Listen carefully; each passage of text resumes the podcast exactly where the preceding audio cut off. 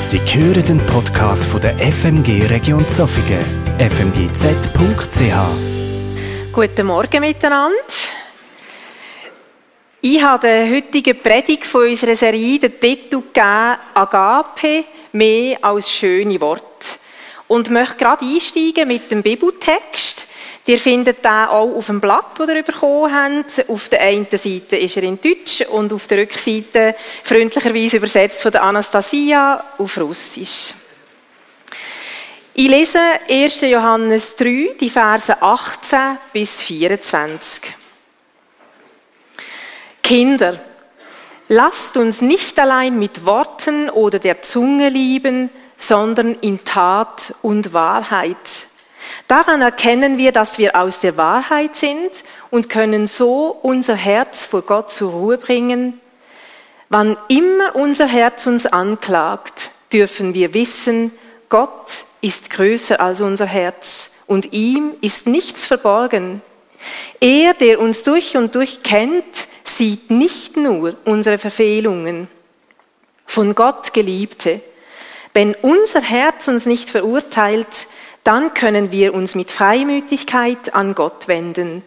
Und was immer wir bitten, empfangen wir von ihm, weil wir seine Gebote halten und tun, was ihm gefällt. Und dies ist sein Gebot, dass wir an den Namen seines Sohnes Jesus Christus glauben und einander lieben, wie er es als Gebot gegeben hat. Wer seine Gebote befolgt, bleibt in ihm und er in ihm. Dass Gott in uns bleibt, erkennen wir mit Hilfe des Geistes, den er uns gegeben hat. In meinem ersten Teil möchte ich gerne zuerst ein paar grundlegende Gedanken mit euch teilen und den gelesenen Text in einen größeren Zusammenhang stellen. Der ganz grosse Rahmen, das haben wir auch schon in vorherigen Predigten gehört, aber ich möchte noch mal daran erinnern. Der Rahmen, wo sich die Predigtserie drin bewegt, ist immer noch der Fokus Verbundenheit. Es geht um die Frage, wie Verbundenheit zu Gott und zu anderen Menschen kann gestärkt werden und als wir haben über das nachgedacht, sind wir im Team Geistliche Ausrichtung, wo wir die Predigtserie geplant haben, immer wieder bei der Agape gelandet. Bei dieser außergewöhnlichen Liebe, die Bruno schon so schön hat eingeführt, wo ihren Ursprung in Gott hat und wo sich von allen anderen Arten von Liebe, die in der Bibel auch ist, unterscheidet. Agape ist sozusagen das Herzstück vom Evangelium.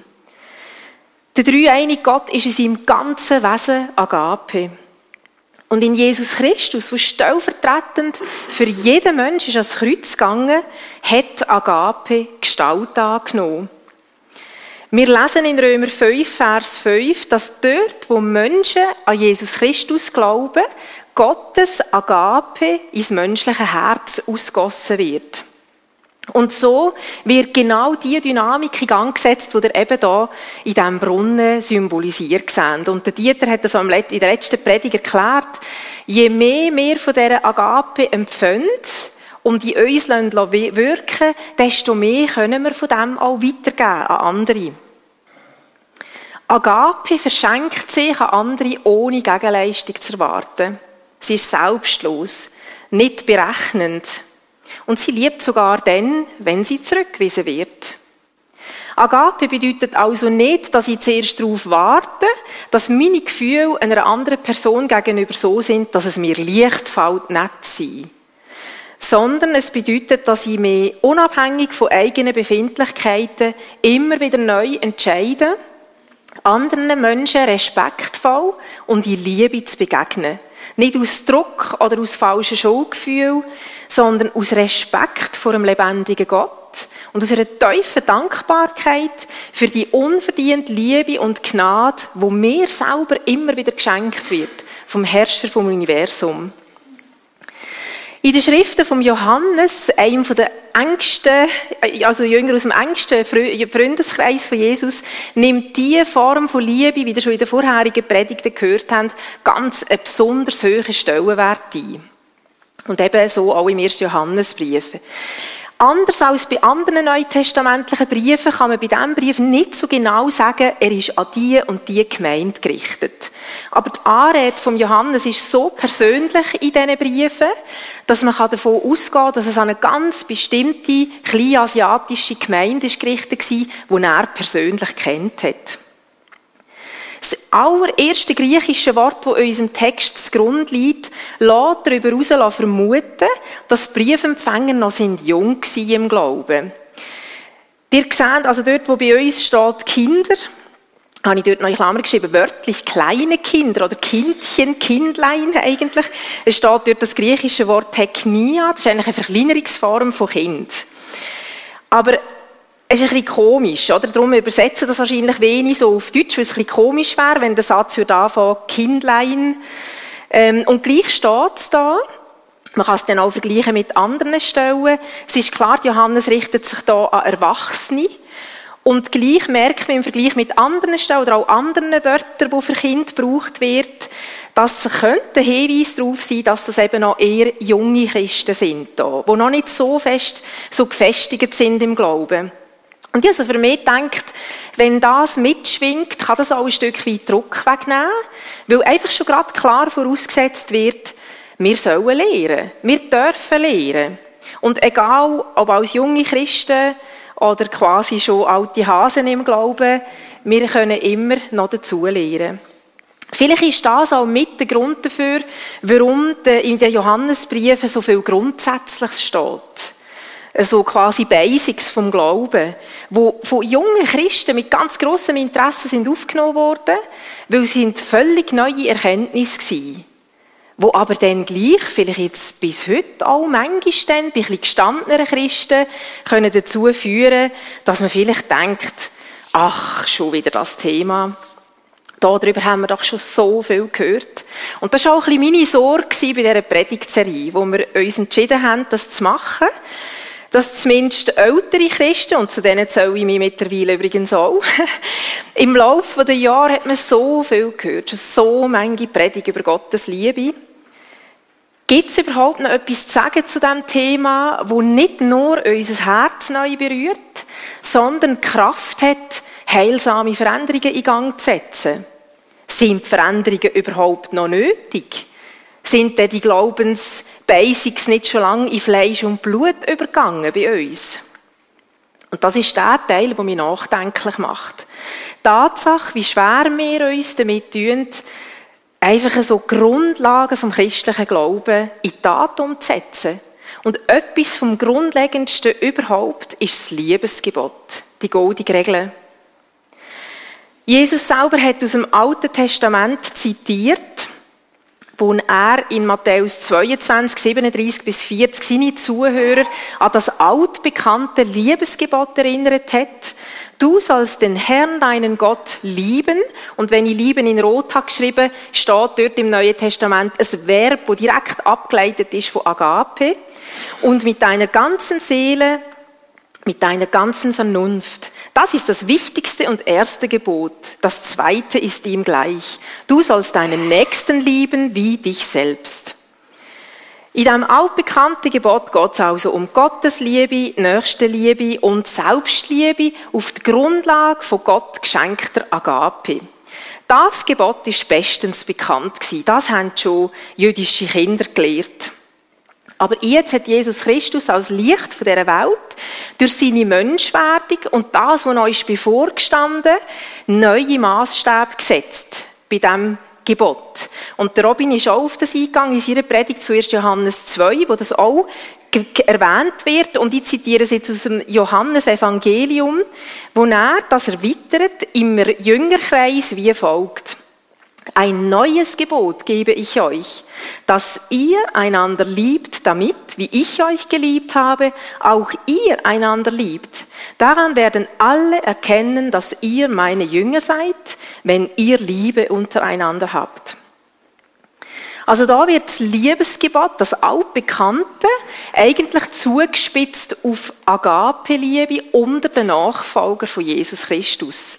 An der Art und Weise, wie sie miteinander umgehen, soll für alle sichtbar werden, dass sie die Jünger von Jesus sind. Im ersten Moment könnte man vielleicht annehmen, dass diese Art von Liebe doch eigentlich ein Klacks ist. Eine Selbstverständlichkeit. Peanuts im Vergleich zu dem anderen, Gottesliebe, Nächstesliebe, Selbstliebe. Aber das ist nicht so.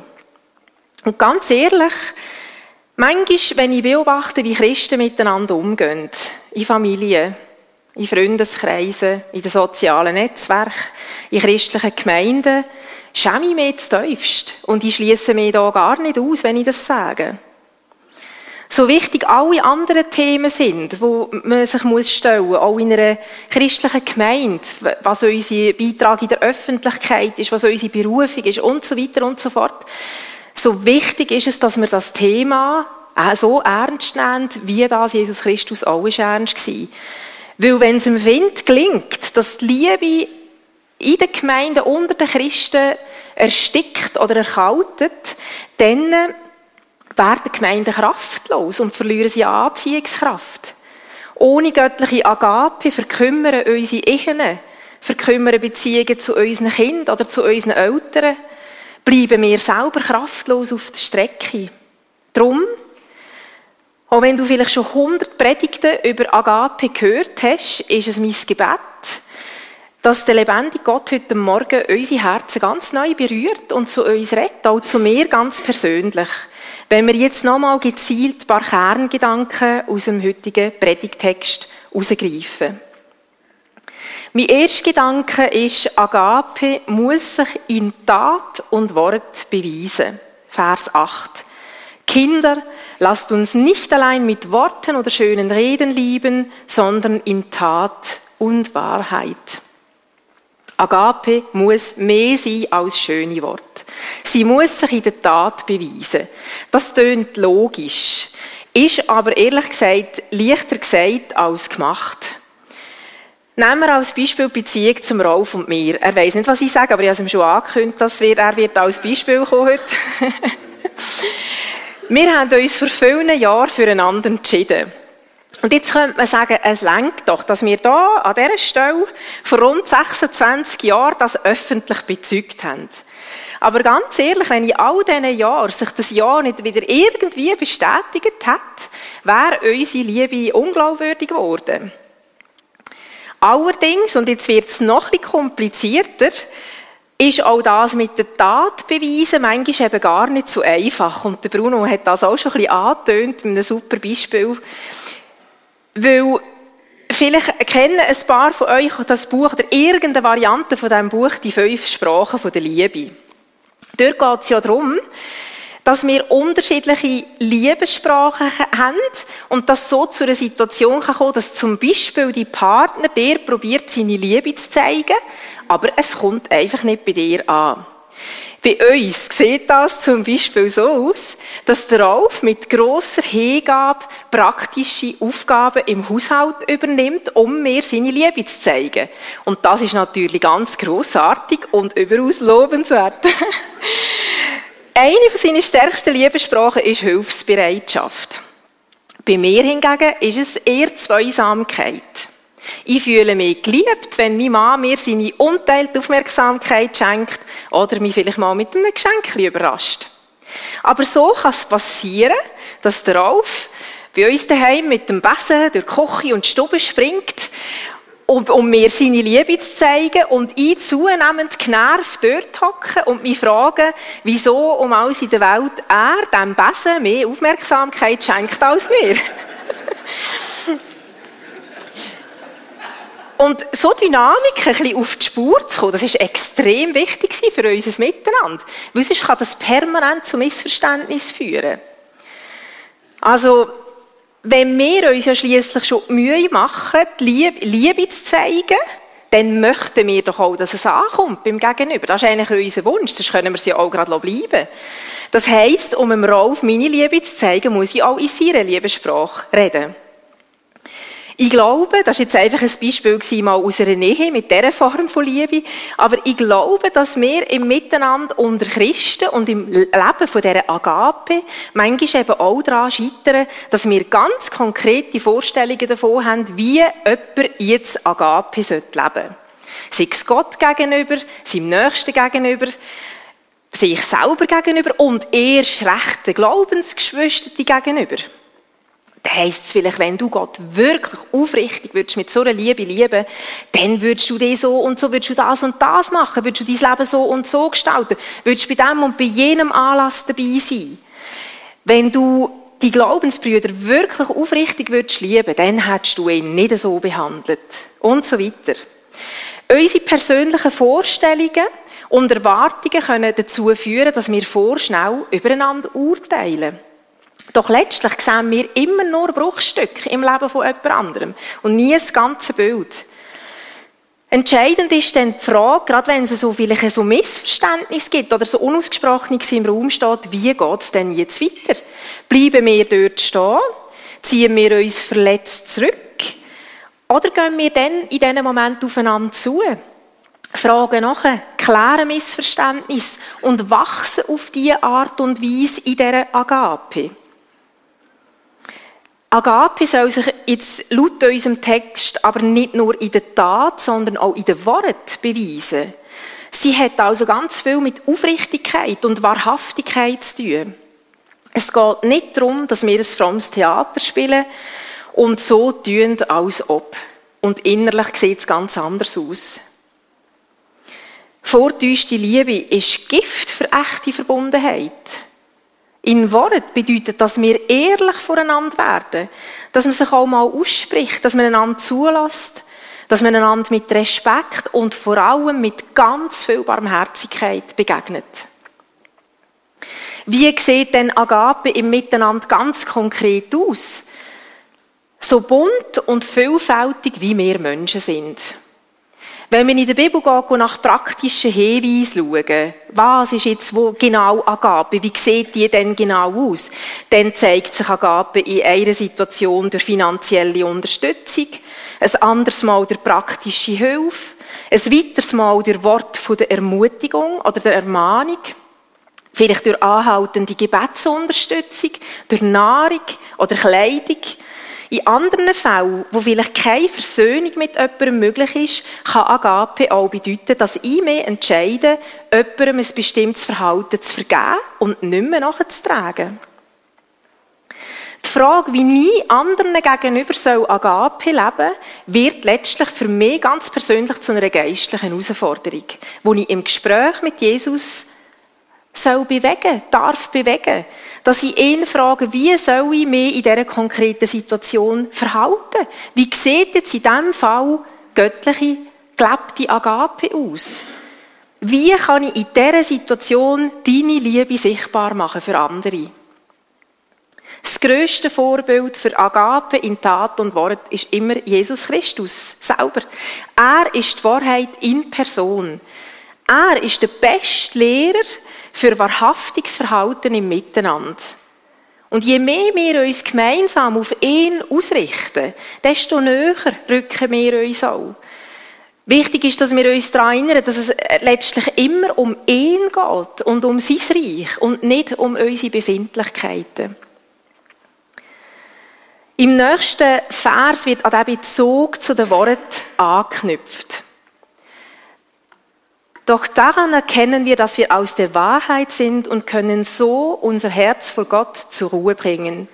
Wann immer unser Herz uns anklagt, dürfen wir wissen, Gott ist größer als unser Herz und ihm ist nichts verborgen. Was in den Versen 19 bis 22 auffällt, das ist die häufige Erwähnung vom Herz. Und darum mit zwei Kerngedanken. Agape ist letztlich eine Herzensangelegenheit. Sowohl anatomisch wie auch geistlich gibt es kein wichtigeres Organ als das Herz. Kein Wunder, dass die Bibel an ganz vielen Stellen immer wieder an die grosse Bedeutung vom Herz erinnert. Zum Beispiel in Sprüche 4, Vers 23.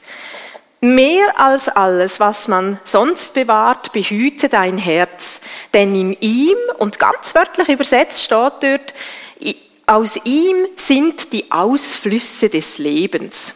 Also das heißt, es gibt, beim Luther ist, glaube ich, entspringt Quellen vom Leben, es heisst, dass unser Herz hat Ausflüsse, also es kann etwas reinfließen und wieder rausfließen, eigentlich genau wie es da auch symbolisiert ist. Das Herz bezeichnet im biblischen Sinn immer die Mitte der menschlichen Person, ihres ureigensten Wesen.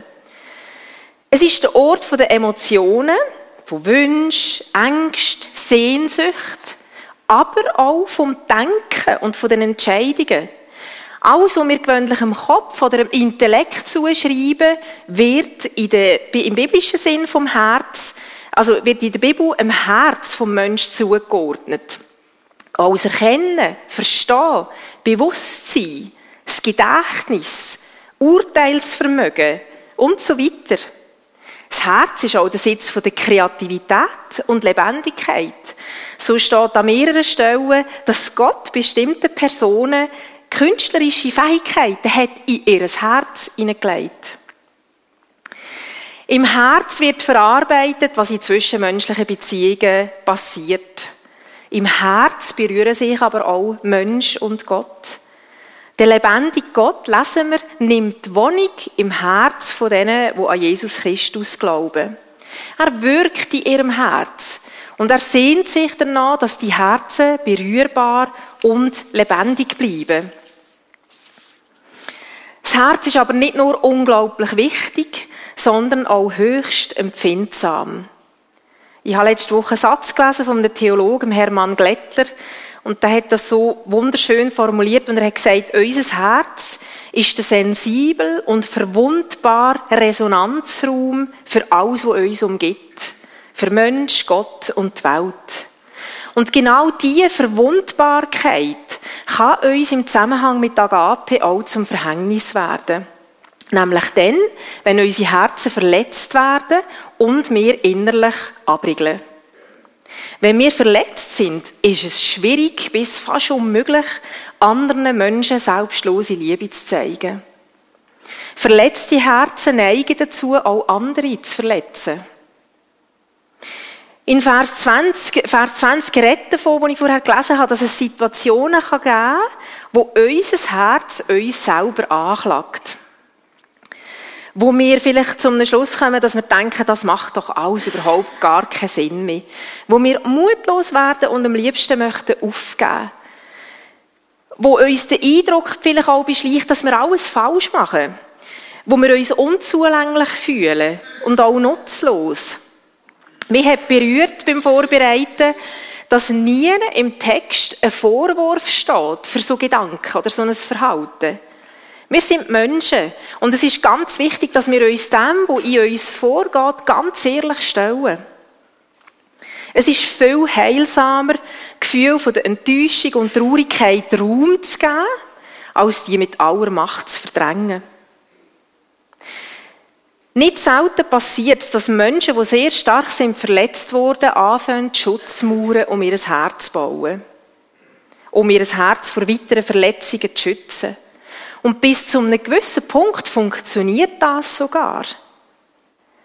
Unser Herz ist dann vielleicht nicht mehr gleich leicht verletzbar, aber es ist auch nicht mehr gleich berührbar für all die Sachen, die Gott an unserem Herz möchte wirken und auch nicht mehr gleich berührbar im Miteinander mit anderen Menschen. Im Vers 19 habe ich gelesen, da ist davon die dass wir unsere Herzen in Gottes Gegenwart können zur Ruhe bringen können. Da ist der Ort, wo die Agape ihren Ursprung hat. Da ist die Kraftquelle vom Leben. Da ist der Ort, wo eine ganz neue Sicht möglich wird. Da finden wir Heilung, manchmal vielleicht auch Korrektur und Kraft zur Veränderung. Im schützenden Rahmen von Gottes Liebe dürfen wir unser Herz auftun. Können wir unseren Schmerz, unsere Fragen, aber auch unsere Freude vor ihm ausbreiten. Vor vielen Jahren habe ich einmal die Skizze gesehen und ich habe es auch in einem Büchlein bei mir daheim. Ihr seht hier eine Frau, die ihr Herz in einem grossen Herz wie eine hat. Und darunter steht, ich wohne in seiner Liebe. In seinem Herzen finde ich mein Herz. Das ist der schützende Rahmen, wo es überhaupt ermöglicht, dass wir wagen können, unser Herz aufzutun. Es ist so wichtig, dass wir negative Gedanken und Gefühle, die sich innerlich in uns aufstauen, mit Gott ins Gespräch bringen und mit seiner Hilfe auch wieder lernen loslassen, was ungesund ist, was uns von ihm und von anderen Menschen trennt. Seien das Schutzmauern, Selbstvorwürfe, Selbstanklage, vielleicht auch Selbstablehnung, verletzte oder bittere Herzen. All das sind wie Ablagerungen, wo der Fluss von der Agape von Gott in unserem Herz, in unser Herz inne und aus unserem Herzen raus blockieren. In Psalm 73, Vers 21 steht sich der hoch angesehene Lobpreisleiter Asaf ein, dass sein Herz in einer bestimmten Situation und im Vergleich mit der Situation von anderen Menschen ist verbittert worden und dass er sich tief verletzt gefühlt hat. Ihr könnt das dort nachlesen. Und letztlich ist genau diese Ausgangslage auch zum Ausgangspunkt geworden von einer lebensverändernden Begegnung, die er mit Gott hatte. Vers 20, wann immer unser Herz uns anklagt, dürfen wir wissen, Gott ist größer als unser Herz und ihm ist nichts verborgen. Er, der uns durch und durch kennt, sieht nicht nur unsere Verfehlungen. Wenn unsere Herzen angegriffen und dadurch ganz besonders verletzlich sind, ist es von grösster Bedeutung, wie wir darauf reagieren. Wir haben die Wahl. Wir können uns der Selbstanklage hingeben und wir werden garantiert Argumente finden, die das bestärken. Wir können mutlos auf unser Versagen schauen, unsere Schwachheit bedauern und resignieren. Oder wir können unsere Herzen in Gottes Gegenwart bringen und mit seiner Hilfe Frieden finden, Ruhe finden. Und unseren Blick auf den richten, der grösser ist als unser Herz, der grösser ist als alles, der uns durch und durch kennt. Im Wissen darum, dass er alles sieht und alles weiß, nicht nur unsere Verfehlungen, wie wir vielleicht manchmal denken sondern er sieht auch unsere Bemühungen, er sieht auch die verborgenen Kämpfe. Er sieht einfach aus. Und dann staunend zur Erkenntnis kommen, dass er uns trotzdem liebt. Obwohl er alles weiß, obwohl er alles sieht, obwohl ihm nichts verborgen ist. Nicht der kleinste Gedanke. Aber das ist genau das Geheimnis von dieser Agape. Dort zu erkennen, seine Agape steht über allem über jedem noch so schlimmen Gedanken, wo in deinem Herz ist, über jeder noch so schlimmen Tat, die du schon hast gemacht. Und dass er uns nicht verurteilt, obwohl er der Einzige wäre, der eigentlich das Recht dazu hat. Eine wachsende Erkenntnis von dieser unergründlichen, unverdienten Liebe von Gott, das ist es, was dazu führt, dass unser Herz gefestigt werden kann. Es ist ein köstlich Ding, dass das Herz fest werde, hätte Martin Luther in Hebräer 13,9 übersetzt, welches geschieht durch Gnade. In diesem Zusammenhang geht es dort nachher darum, dass es nicht ums Befolgen von irgendwelchen Speisegebot oder Verbot oder so, Vorschriften geht. Es ist ein Geschenk, es ist Gnade. Je mehr Raum Gottes Agape in unseren Herz einnimmt, Je mehr wir von ihr erfasst werden, desto gefestigter wird unser Herz. Der Paulus bringt den Wunsch, die Sehnsucht in Epheser 3, Vers 16 bis 17 in einem Gebet für Christen in Ephesus ganz wunderbar, wunderschön auf den Punkt. Er betet dort, er, der unerschöpflich reich ist an Macht und Herrlichkeit, gebe euch durch seinen Geist innere Kraft und Stärke im Vergleich mit anderen Übersetzungen hat mich sehr berührt auch die Übersetzung von Roland Werner in das Buch, wo er übersetzt. Er schenkt, dass der lebendige Gott schenkt, dass wir im Kern von unserer Persönlichkeit durch sein Geist mit Kraft ausgestattet werden. Es ist mein Gebet, dass Christus aufgrund des Glaubens in euren Herzen wohnt und dass euer Leben in der Agape verwurzelt und auf sie gegründet ist. In der Fortsetzung, der Verse 21 und 22, wird deutlich, was passieren kann, wenn unsere Herzen an Festigkeit gönnen. Von Gott Geliebte. Wenn unser Herz uns nicht verurteilt, dann können wir uns mit Freimütigkeit an Gott wenden. von Gott geliebt steht da. Das ist im Griechischen ein Wort, agapetoi. Was für eine Anrede. Die Bruno, wie du hast gesagt, dein dich liebender Vater, du von Gott Geliebte, du von Gott Geliebte, das ist auch ein Ausspruch, den er dir zuspricht heute. Du von Gott Geliebte Person. Was für eine Auszeichnung, was für eine Würde. Wenn unser Herz uns nicht länger verurteilt und wenn wir fest werden, auch in dieser Identität, dass uns die Augen aufgehen, wer wir überhaupt sind in Gottes Augen, wenn unser Herz an Festigkeit gewinnt, dann können wir mutige Glaubensschritte wagen. Das sagt uns Vers 21.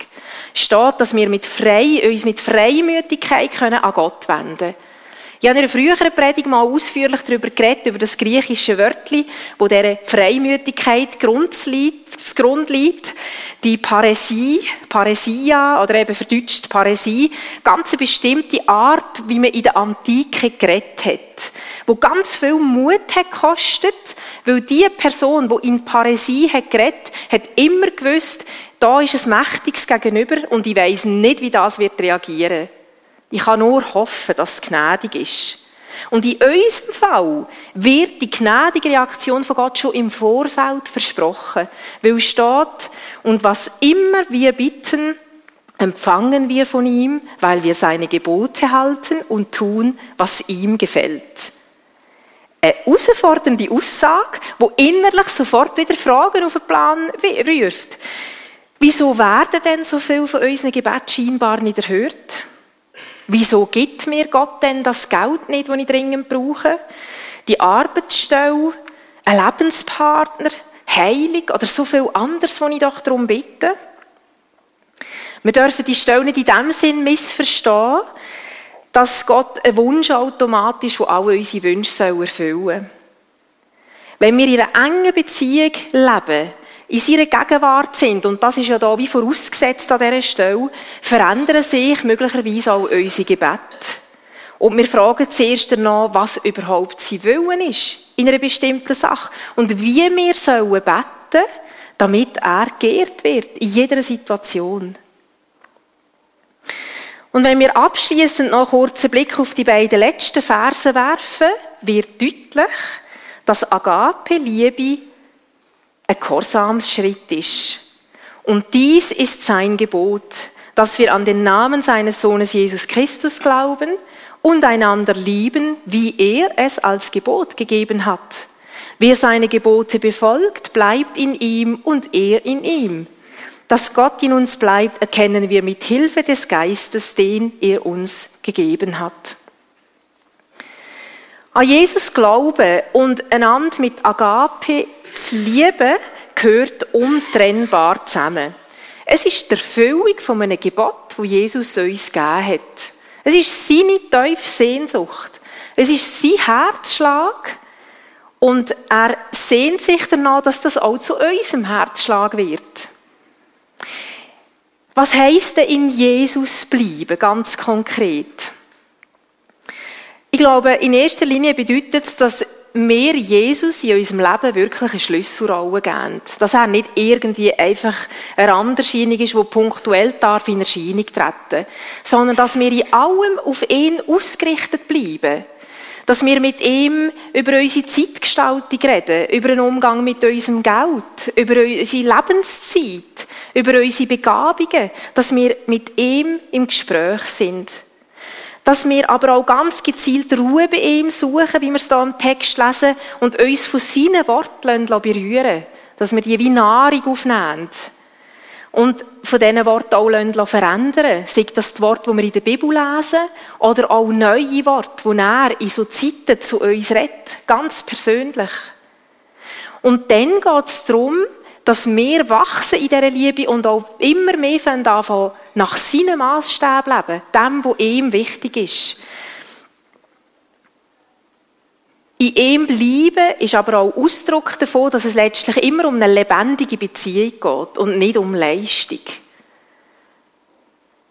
habe ich da noch das Bild. Ich finde auch das einfach eine wunderbare Symbolisierung. Es bedeutet, wie wir im Epheserbrief gelesen haben, es bedeutet, in ihm bleiben fest in seiner Liebe verwurzelt zu leben.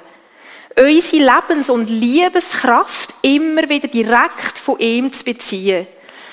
Nicht Umstände oder Gefühle, nicht schlechte Nachrichten, Ängste oder Sorgen sollen unser Leben bestimmen, sondern göttliche Wahrheiten. Seine Worte vom Leben, wo überall stehen. Und so ist Jesus bleiben ganz fest die Herausforderung von unserem Fokus, von unserer Aufmerksamkeit. Was geben wir, wem oder wie geben wir Aufmerksamkeit? So viele Stimmen in uns und um uns wollen den Fokus immer wieder von Gott weglenken. Darum ist es so wichtig, dass wir mit Hilfe vom Heiligen Geist unseren Sinn immer wieder schärfen für die Stimme, die uns zuruft, bleibe mir Richte die Blick auf mich, komm bei mir zur Ruhe. Angeschlossen an diese göttliche Kraft und Ruhequelle dürfen wir uns von seiner Liebe füllen und aus diesem Reichtum mit seiner Hilfe auch anderen Menschen weiterschenken. Und in diesem Sinn wünsche ich uns allen von Gott berührte Herzen. Und auch, dass wir neuen Mut fassen für eine Verbundenheit und einen gemeinsamen Weg in dieser Agape. Ich schließe mit einem Text von der Antje Sabine Nägeli aus dem Buch Du hast mein Dunkel geteilt und freue mich darauf, dass wir nachher können miteinander in eine Zeit hineingehen, wo wir mit Loblieder, mit Musik, mit Gesang können in Gottes Gegenwart treten und ihn miteinander können ehren und anbeten. Und unsere Herzen wirklich so auftun vor ihm, nennt vielleicht das Bild, die Skizze nochmal mit, wie wir in den Raum kommen von seiner Liebe und unser Herz für ihn öffnen. Ein Mensch sein wollen nach dem Herzen des Herrn die größte Not unseres Lebens wurzelt in unseren unverwandelten Herzen. Ich bin meiner selbst so müde. Mutlos werde ich, wenn ich wahrzunehmen wage, wie viel Widerstand gegen dich, mein Gott, in meinem Herzen nistet. Wie viel Böses wohnt in mir, auch wenn vieles nicht zum Ausbruch kommt. Wie viel Gleichgültigkeit, wie viel Unfähigkeit zu liebender Hingabe. Manchmal träume ich, Herr, von einem neuen Herzen. Ein Herz ersehne ich mir, das sich ganz an dich verliert. Ein Herz, das für dich brennt und deinen Willen lieb hat. Ein Herz voll Vertrauen. Ein Herz, in dem Raum ist für die Leidenden. Ein Herz, das sich nicht ängstlich einmauert, sondern wagt, seine Verwundbarkeit anzunehmen, weil es aus deiner heilenden Liebe lebt. Ein Herz, das mitten im Lärm deine Stimme erkennt, in dem dein Lobpreis lebendig ist. Lass mich nicht müde werden, mein Gott, ein solches Herz von dir zu erbitten.